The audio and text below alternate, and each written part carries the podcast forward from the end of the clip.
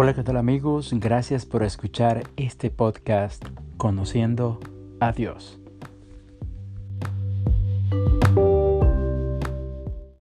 Bienvenidos a este podcast Conociendo a Dios. Muchas gracias por escucharlo, de verdad, muchas gracias. Le damos infinitas gracias también a nuestro Dios porque pues por medio de él podemos obtener todos los recursos y los medios para que esto sea una realidad. En ese momento tenemos a dos invitados especiales, a Edier Gabarrete y a Emerson Ortiz, dos teólogos que nos van a hablar un poquito en este momento, ¿verdad? Pues, ¿quiénes son? Bienvenidos, chicos. Muchas gracias. Es un gusto estar aquí. Gracias. Un placer también poder compartir con ustedes. Edier, muchas gracias, muchas gracias, Emerson. Edier, contanos un poquito, este, quién sos, cuál es tu recorrido, este, ¿dónde estás? Hablanos un poco de vos. Bueno, este, ante todo, gracias por la invitación, este, Roberto, y pues un saludo a todos aquellos que eh, nos escuchan, que están pendientes a cada eh, podcast que sale y pues especialmente a este.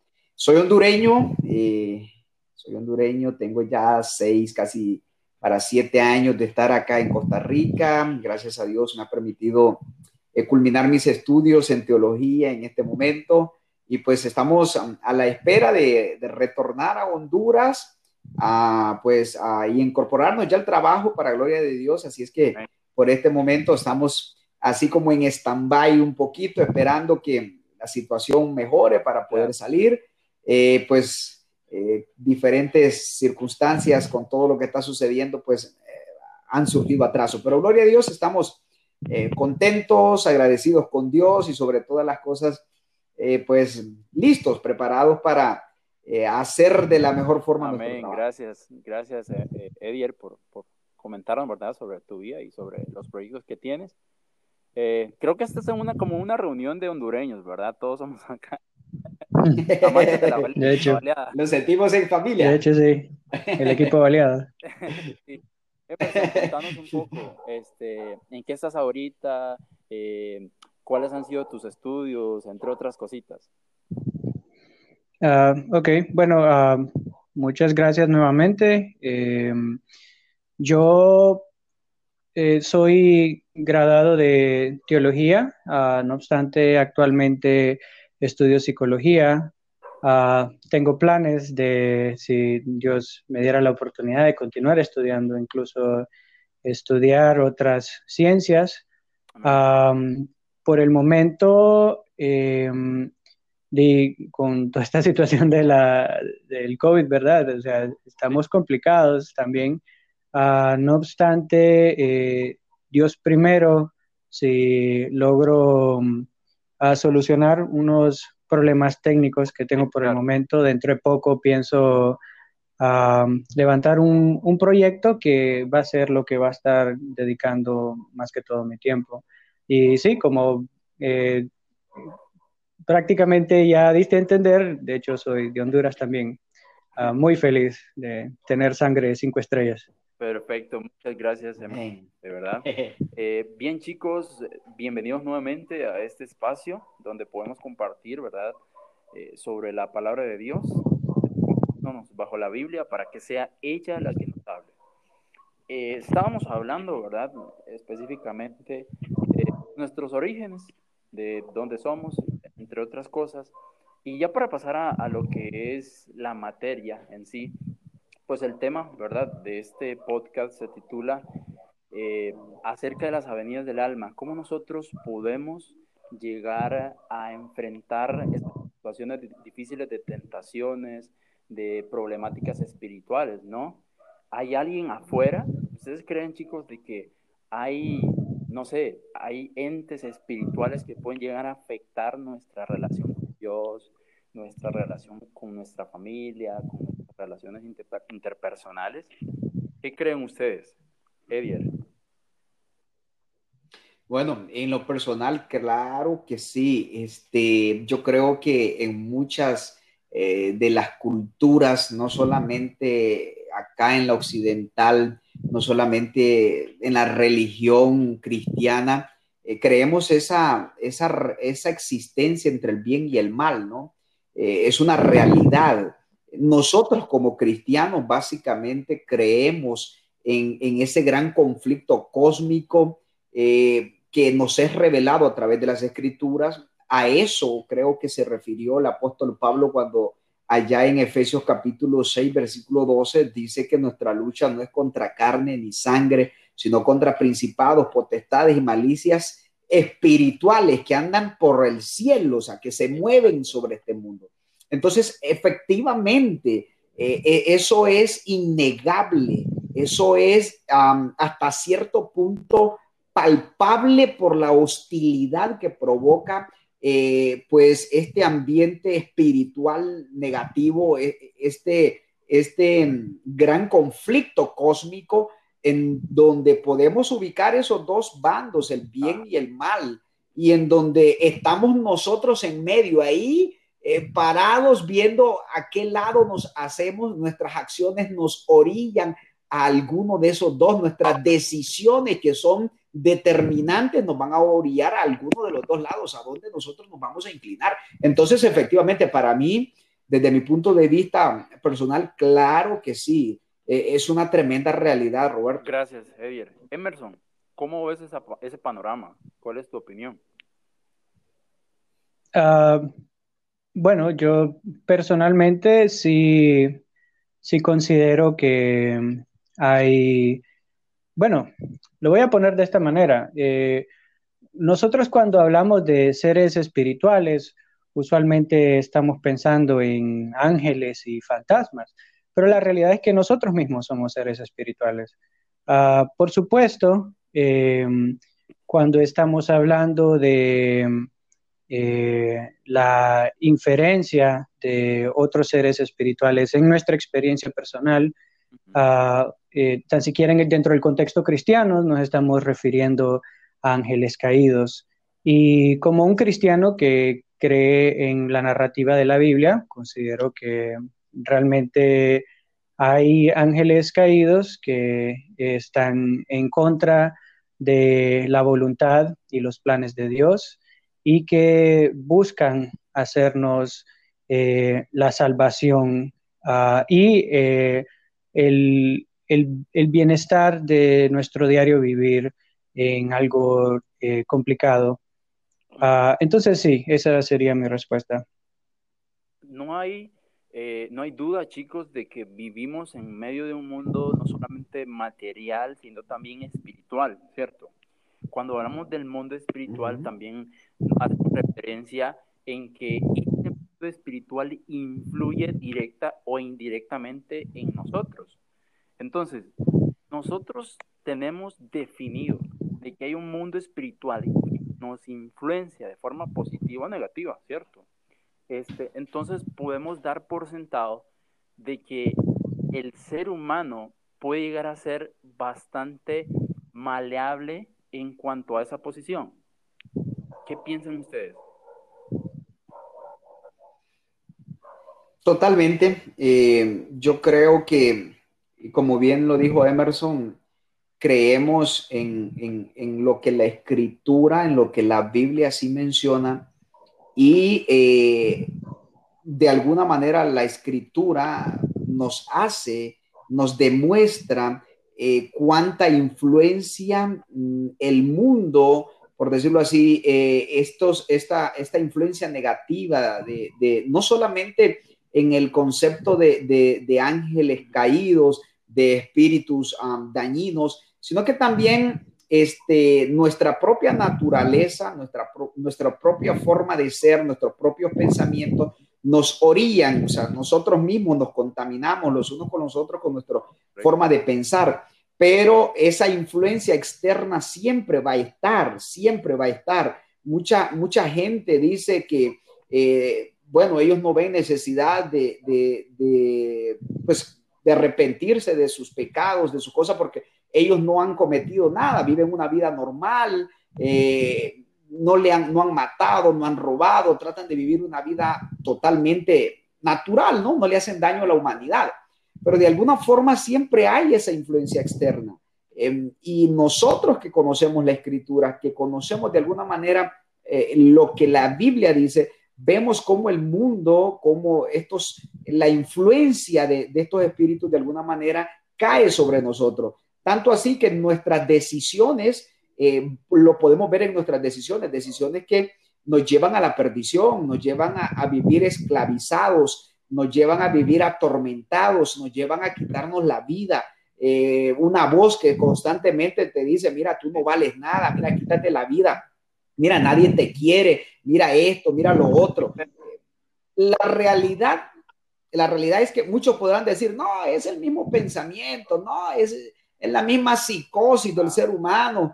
Eh, de alguna manera siempre hay algo, como tú, como tú bien decías, eh, hay alguien afuera, hay algo que si le abrimos las puertas puede destruir nuestra vida. De hecho, la Biblia, e-, Edier y Emerson, la Biblia, em, pues habla del cuerpo, ¿verdad? Del ser humano como una casa. Vean lo que Mateo, Evangelio de Mateo, capítulo 12, versículo 43, y hace referencia acerca del espíritu inmundo que vuelve. Y dice, cuando el espíritu inmundo sale del hombre, anda por lugares secos, versículo 43, anda por lugares secos buscando reposo y no los halla. Entonces dice, volveré a mi casa de donde salí y cuando llega la haya desocupada, barrida y ordenada. Entonces va y toma consigo otros siete espíritus peores que él, y entrados moran allí, y el postrer estado de aquel hombre viene a ser peor que el primero. Así también acontecerá esta mala generación. ¡Wow! ¡Qué impactante! O sea, la Biblia nos está narrando de que nosotros somos una casa, que nosotros podemos ser habitados Ahora, cuando habla del espíritu inmundo que vuelve, hace referencia a, qué espíritu, a qué espíritu creen ustedes que hace referencia que sale de la casa, pero luego cuando vuelve y la encuentra vacía, o sea, la encuentra, ¿verdad? Sin la presencia de Dios, sin cosas edificantes, sin este, pensamientos eh, dignos de, de, alabanza. Entonces, pues aprovecha, ¿no? ¿Qué creen ustedes que sea ese espíritu? Emerson. Bueno, yo no creo que realmente eh, haya una forma de identificar objetivamente el espíritu del cual estamos hablando. Creo que Jesús está hablando en términos generales ah, sobre la realidad eh, que tú acabas de mencionar, que cuando la, bueno, lo voy a poner de esta forma, Dios hace una obra en nosotros de restauración, ¿cierto? Pero si nosotros no seguimos alimentando eh, ese, ese nuevo ser, no seguimos em, llenándonos de, cosas que realmente son edificantes, el, el espíritu, independientemente de cuál, quién sea este espíritu, ¿verdad? Puede tomar oportunidad de, eso ah, y em, invadir, invadir nuestro ser. En otras palabras, por decirlo así, si nosotros no tenemos, ah, si no estamos llenos de Dios, estamos vacíos. Y si estamos vacíos, es una entrada libre para cualquier espíritu. Muy acertado, muy acertado. ¿eh? Y es que esto todo lo, lo, vivió, ¿no? O sea, todos como cristianos, como no cristianos, hemos sentido ese estado de soledad, ese estado donde nosotros decimos, eh, oye, me siento solo, siento aquel, aquel vacío dentro de mí, como también hemos sentido, ¿verdad? Este, en algún momento que nuestro espíritu, nuestra alma, nuestro interior está lleno, Ahora, los momentos que yo he sentido, donde me he sentido lleno, han sido cuando estoy cerca de Dios, cuando hablo con Él, cuando leo su palabra, cuando tengo esa relación estrecha con Jesús tan fuerte que siento como que ninguna cosa me va a mover. ¿Lo has sentido alguna vez, Edier? Totalmente, totalmente. Cuando sentís que el Espíritu de Dios está en ti.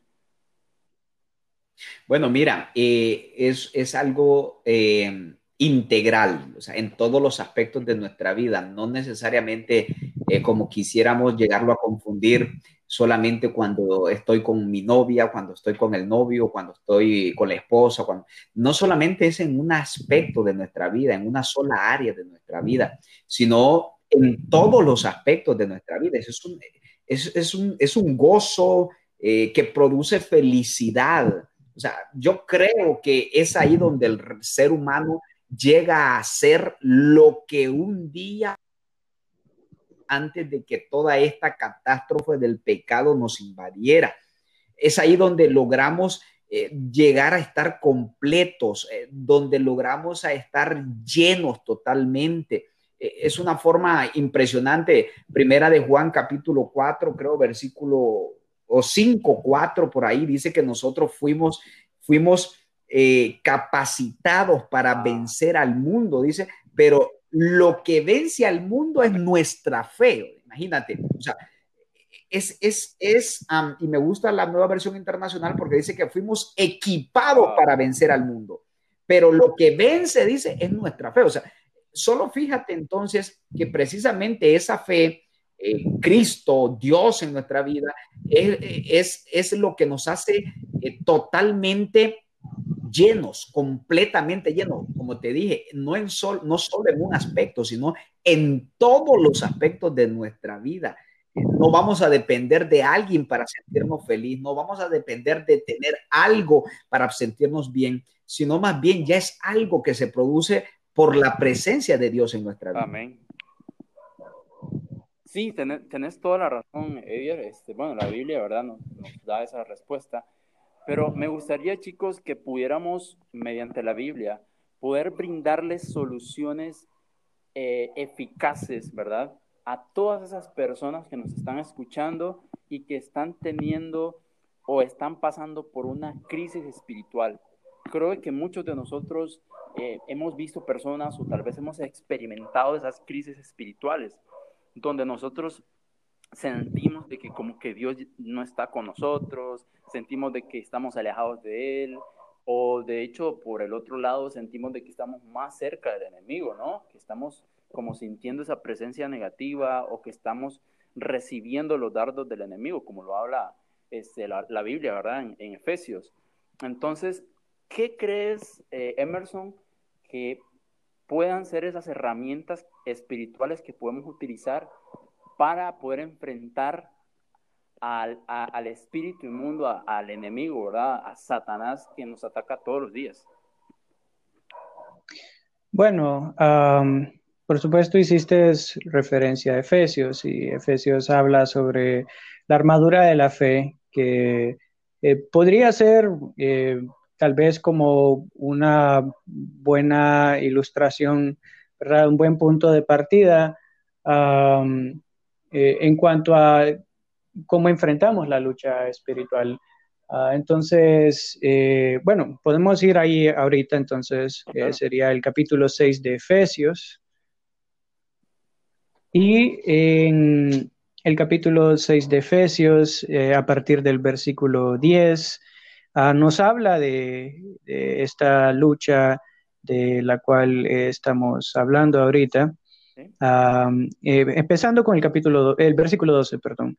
Dice, porque no tenemos lucha contra sangre y carne, sino contra principados, contra potestades, contra los gobernadores de las tinieblas de este mundo, contra huestes espirituales de maldad en las regiones celestes. Ah, luego habla de tomar la armadura de Dios y eh, en el versículo 14 comienza a mencionar cada una de las partes que conforman esta armadura. dice, estad pues firmes, ceñida vuestra cintura con la verdad, Ah, vestidos con la coraza de la justicia y calzados con los pies, eh, los pies con el celo por anunciar el Evangelio de la paz, sobre todo tomad el escudo de la fe, con que podáis apagar todos los dardos del maligno, tomad el yelmo de la salvación y la espada del Espíritu, que es la palabra de Dios, orad en todo tiempo, con toda oración y súplica en el Espíritu, y velad en ello con toda perseverancia y súplica por todos los santos. Entonces, aquí ¿verdad? Vemos eh, la importancia de cuestiones como la verdad. De hecho, aquí ahorita eh, que menciona el, el, versículo 14, ¿verdad? Estar ceñido con... Nosotros podemos conectar esto derecho directamente con lo que Pablo, que también es autor tanto de Efesios como de Romanos, escribió en Romanos mencionando que eh, cuando las personas no amaron la verdad, entonces Dios permitió que fueran ah, tomadas por un espíritu inmundo. Por supuesto, estoy parafraseando, ah, pero esto es fundamental entender porque yo me he dado cuenta que realmente para creer en Dios, este es el punto de partida. Ah, lo primero que toda persona debe tener amor hacia y sentir una profunda responsabilidad hacia es la verdad. Cuando nosotros em, amamos la verdad y vamos detrás de ella, es ahí cuando honestamente podemos eh, encontrarnos con Dios. Entonces, eh, me parece perfecto que esto sea el punto de partida. De hecho, es posible, si nos da tiempo más adelante, que mencione un poco más sobre esto luego, pero para ir avanzando aquí rápido, uh, luego la, habla sobre la justicia. Y por supuesto, sabemos que Dios es un Dios justo. Por tanto, si nos vamos a mantener de parte de su ejército como un soldado del ejército de Dios, este tiene que ser una característica que nos defina. Si nosotros no estamos actuando con justicia, entonces, claramente estamos mostrando que no pertenecemos a este bando y quedamos definitivamente a la merced del enemigo. Ah, luego de eso menciona eh, los calzados eh, con el celo por anunciar el Evangelio de la Paz. Y, es que otra cualidad eh, evidente de que Dios está obrando en nosotros es el desprendimiento de ese espíritu egoísta que domina tanto el mundo hoy ah, y que se preocupa no solo por su salvación, sino por la salvación de otras personas. luego habla sobre tomar el, yelmo de la salvación. El yelmo es el casco, por cierto. Entonces, es, eh, creo que es apropiado eh, la ilustración con el yelmo ya que cuando estamos hablando de salvación, nosotros sabemos de que la salvación no es algo que podemos proveernos a nosotros mismos, pero el, tener el, el, hecho de que la salvación esté directamente conectado aquí con la cabeza, pienso yo, que tiene que ver con el hecho de que cuando nosotros eh, estamos seguros en nuestra salvación no por lo que hemos hecho, sino porque venimos precisamente de experimentar la gracia de Dios a través de la oración y nuestra devoción. Ah, es realmente una experiencia de la salvación y es algo que cuando nosotros caemos, perdemos. Por eso es que David eh, eh, en, los salmos, ¿verdad? Eh, a menudo decía, Dios, devuélveme el gozo de tu salvación. Ah, porque cuando caemos es, es, como algo que perdemos, pero no obstante, ah, cuando por la gracia de Dios ah, lo buscamos de corazón y Él nos vuelve a levantar, eh, ese yelmo es algo que nos protege contra todo engaño que Satanás quiera darnos haciéndonos eh, creer de que no vamos a ser salvos, de que nos vamos a perder ah, y etcétera. Ah, y luego, por supuesto, tenemos la espada del Espíritu, que es la palabra de Dios y con la cual nosotros sabemos que Jesús mismo utilizó como su herramienta principal cuando él mismo fue tentado en el desierto. Entonces, agregaría a todo esto, sé que he tomado bastante tiempo con, esto, pero para, cerrar, em, eh, menciona aquí algo que yo considero que es tan importante como todo lo demás que ya se ha mencionado cuando dice, orad en todo tiempo con toda oración y súplica en el Espíritu y velad en ello con toda perseverancia y súplica por todos los santos. Esa palabra perseverancia eh, inmediatamente me lleva a Marcos, cuando Jesús dijo, y el que persevere hasta el fin, este será salvo. no hay duda que la perseverancia es una cualidad que tiene que haber en toda persona cuando quiere tener éxito en cualquier cosa. No importa qué es lo que queramos alcanzar en esta vida, si no tenemos perseverancia, es imposible llegar a la meta, porque las circunstancias difíciles son una cualidad natural de la vida. Entonces, si no tenemos perseverancia, vamos a fallar y no es ninguna diferencia en la cuestión de nuestra lucha espiritual. Ah, tenemos, creo yo, para comenzar, que estar conscientes de que estamos en una lucha espiritual, porque si no estamos conscientes de eso, acá ratito vamos a estarle preguntando a Dios, Dios, ¿y por qué me está pasando esto? Y Dios, ¿por qué pasa lo otro?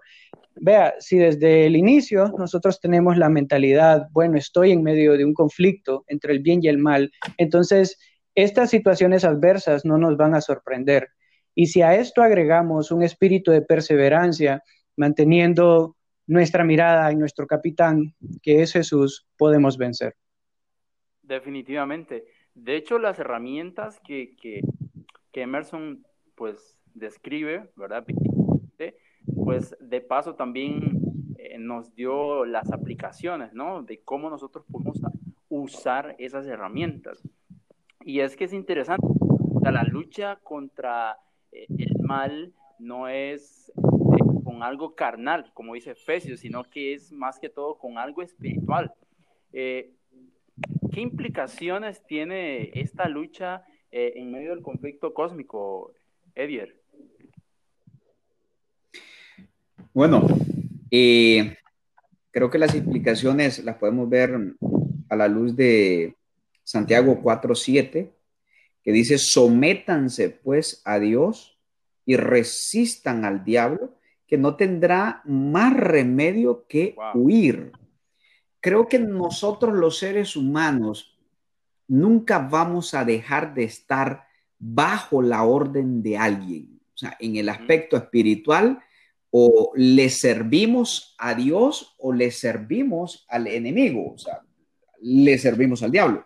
De alguna manera creo que las implicaciones aquí es decidir eh, a quién servirle, decidir de quién vamos a ser esclavos. El apóstol Pablo en la carta a Filemón se identifica como esclavo de Jesucristo, prisionero de Cristo, y con todo el privilegio, con todo el gozo, eh, se identifica que está bajo las órdenes de Dios, bajo las órdenes de Cristo. Sin embargo, decidirse por el lado contrario, ponerse bajo el gobierno, bajo la autoridad del enemigo, este, traería grandes consecuencias para nuestra vida. No solamente una vida de martirio aquí en la tierra, con la ausencia de la felicidad, con la ausencia del gozo, sino que también en lo futuro, en lo porvenir, eh, vamos a hablar de implicaciones de condenación o de perdición. Sabemos, al menos en, dentro del contexto del, del, cristianismo, que aquí solo hay dos caminos, uno para salvación y el otro para condenación. La gran Correcto, eso va a depender de quién, a quién decidamos, de quién. ¿A cuál de los dos vamos a decidir? Por eso es que Santiago nos recomienda sométase a Dios, o sea, sométanse a Dios. Si primero se someten a Dios, o sea, si eligen por el bando de Dios, si se pasan al bando de Dios, van a poder resistir al diablo. O sea, pasarse al bando de Dios, someterse a Dios, implica entonces que tendremos a un enemigo declarado que va a venir contra nosotros. Pero dice él, si ustedes se someten a Dios, si ustedes se someten a Dios, si eligen por Dios, Dios mismo les da, les dará la facultad, la potestad, el poder para resistir a ese enemigo. Y a ese enemigo no le va a quedar otra más que huir. ¿Ok?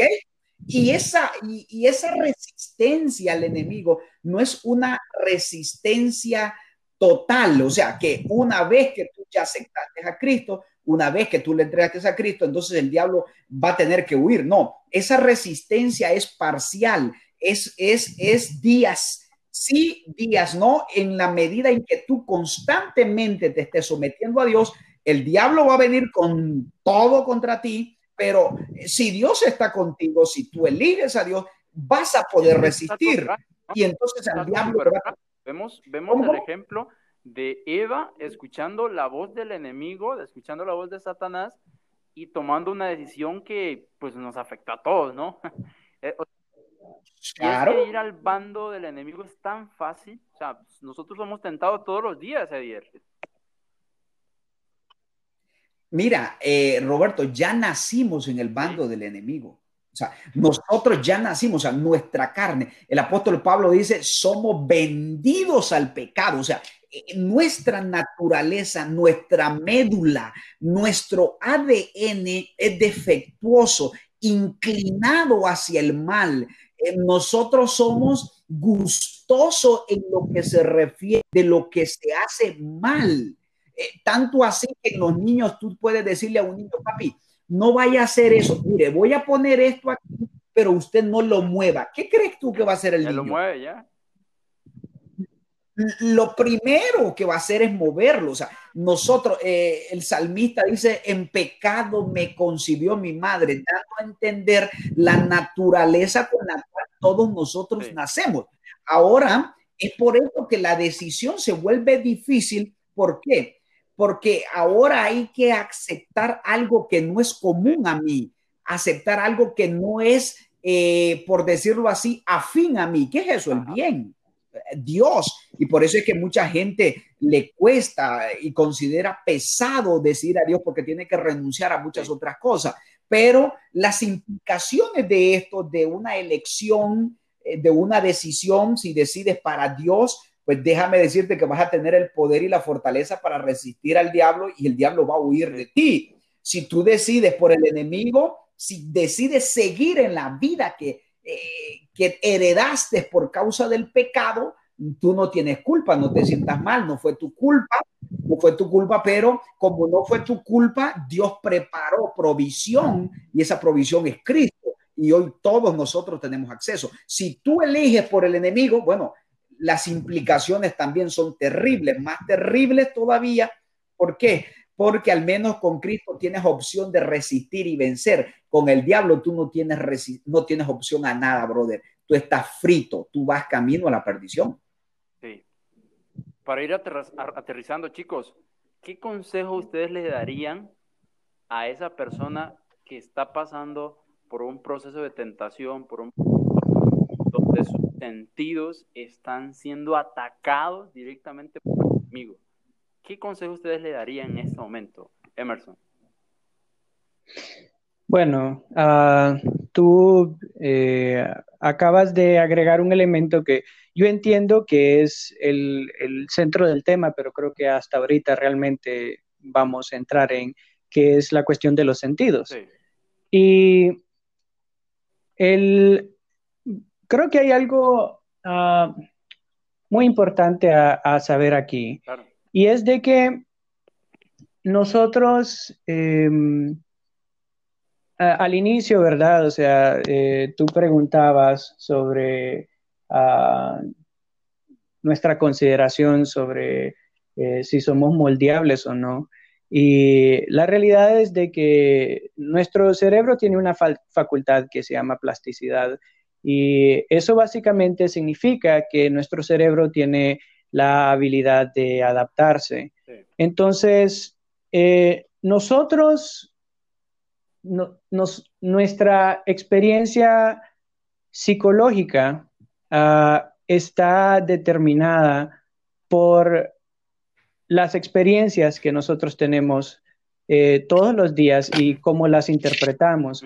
Entonces, por supuesto, em, cuando estamos hablando de un, conflicto espiritual, eh, eso incluye, eh, ¿verdad?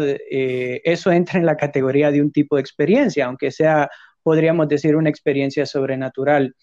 Ah, no obstante, no es, no considero que es ni siquiera necesario entrar en un terreno espiritual para entender ah, lo importante que es cuidar nuestros sentidos. Porque una vez que nosotros entendemos esta facultad de plasticidad que tenemos, la realidad es de que ah, nuestra mente y nuestro cuerpo se adapta a las cosas a las cuales lo exponemos. No obstante, em, como nosotros fuimos diseñados ah, para funcionar dentro del plan de Dios, cuando nuestras experiencias em, reflejan algo fuera de la voluntad de Dios, nosotros sí nos comenzamos como a adaptar más, ¿verdad? Nuestros sentidos se comienzan a adaptar más hacia este tipo de experiencias. Pero lo interesante es de que la mayoría de estas experiencias eh, lo, que, lo que conllevan es tal vez mucha estimulación, pero ya cuando hablamos de una satisfacción personal, ah, ya estamos hablando de una historia completamente diferente. Entonces, eh, lo que quiero dar a entender con todo esto es de que sí debemos de cuidar, ¿verdad? Eh, las cosas que ingerimos, tanto físicas, ¿verdad? O sea, como lo que comemos, lo que bebemos, ah, pero a eso debemos agregar, por supuesto, eh, lo que nosotros ingerimos, por decirlo así, mentalmente. Y cierro con esta pequeña parábola que yo no sé por qué está tan descuidada, honestamente. Yo nunca lo he escuchado en un púlpito, ah, pero eh, para mí es, es, la parábola clave eh, para este, este tema y esta pregunta. Ah, en Mateo 6, el capítulo 22 al 23, eh, Jesús habla sobre la lámpara del cuerpo y dice, la lámpara del cuerpo es el ojo. Así que si tu ojo es bueno, todo tu cuerpo estará lleno de luz. Pero si tu ojo es maligno, todo tu cuerpo estará en tinieblas. Así que si la luz que hay en ti es tinieblas, ¿cuántas no serán las mismas tinieblas? Ahora, hay un par de cosas que me gustaría que notáramos de esto. Ah, primero, me parece demasiado interesante que en, el tiempo en el que esto es escrito, efectivamente, o sea, la función de, del ojo, de hecho, es eh, eh, interactuar con la luz de la interacción que los ojos tienen con la luz es, ¿verdad?, lo que define nuestra experiencia visual. Pero ah, más allá de eso, eh, hay que entender, por supuesto, que Jesús está hablando aquí en, un, en un lenguaje figurado. Y cuando estamos hablando de la luz que entra al cuerpo, desde ¿verdad? tiempos de antaño, la luz siempre se ha identificado como el conocimiento. Entonces, podríamos inferir que aquí Jesús está diciendo que debemos de cuidar con qué conocimiento nos llevamos. Porque dice, si tu ojo es maligno, todo tu cuerpo estará en tinieblas.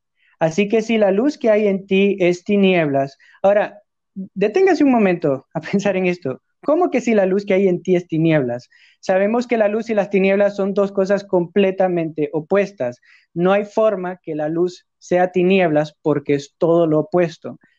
Pero ese es precisamente el punto que Jesús quiere hacer aquí, que si nosotros nos llenamos de tinieblas, nosotros podemos pensar que es un tipo de luz, podemos pensar que es un tipo de conocimiento, podemos creer que estamos realmente llegando a conocer algo, pero la realidad es de que no estamos recibiendo luz.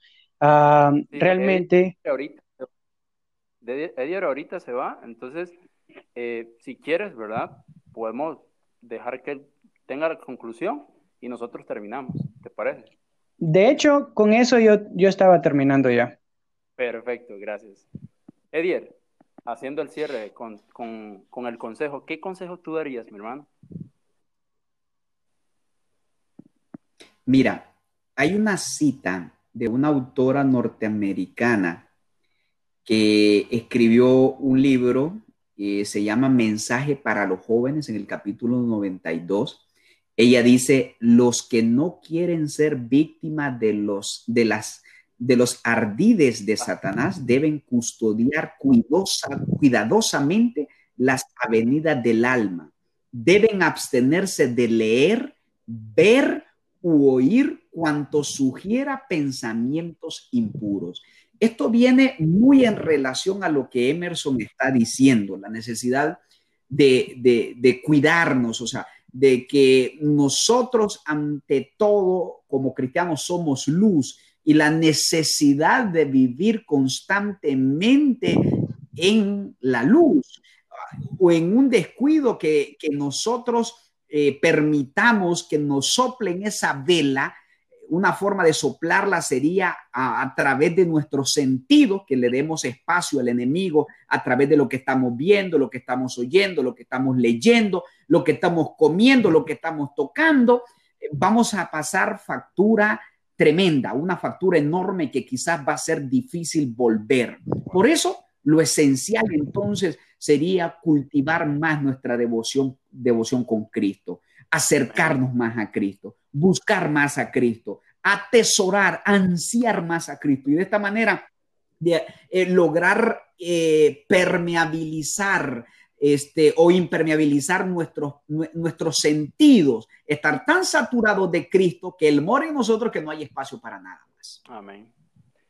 Y en definitiva, chicos, todos los que nos escuchan, si nosotros eh, pues nos hacemos una pregunta, ¿verdad? ¿De quién está afuera? Mejor pregúntese, ¿quién está adentro? ¿Será que Dios es el que está habitando en mí? Y si no es Él, pues ¿qué cosas debo hacer para mejorar o para permitir que Él pueda entrar? Esperamos de que este podcast haya sido de gran bendición para todos los que nos escuchan. Vamos a hacer una oración. Ahí donde tú, tú estás, en tu escritorio, en tu casa, cierra los ojos conmigo. Querido Dios, te damos gracias porque has dejado al Espíritu Santo para guiarnos a toda la verdad. Por favor, ayúdanos a hacer tu voluntad en todo momento.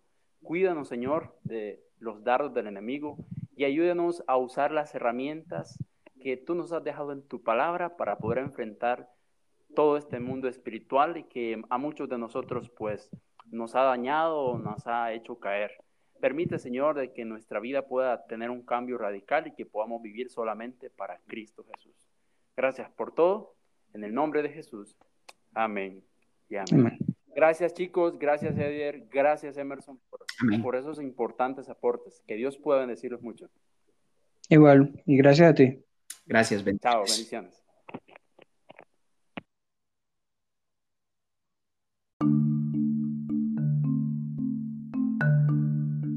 Gracias por escuchar este podcast. De verdad, muchas gracias. No te olvides por favor compartirlo en tus redes sociales. También puedes seguirnos en nuestra página de Facebook como Roberto Fuentes o en Instagram como Roberto Fuentes X. Y que Dios te bendiga.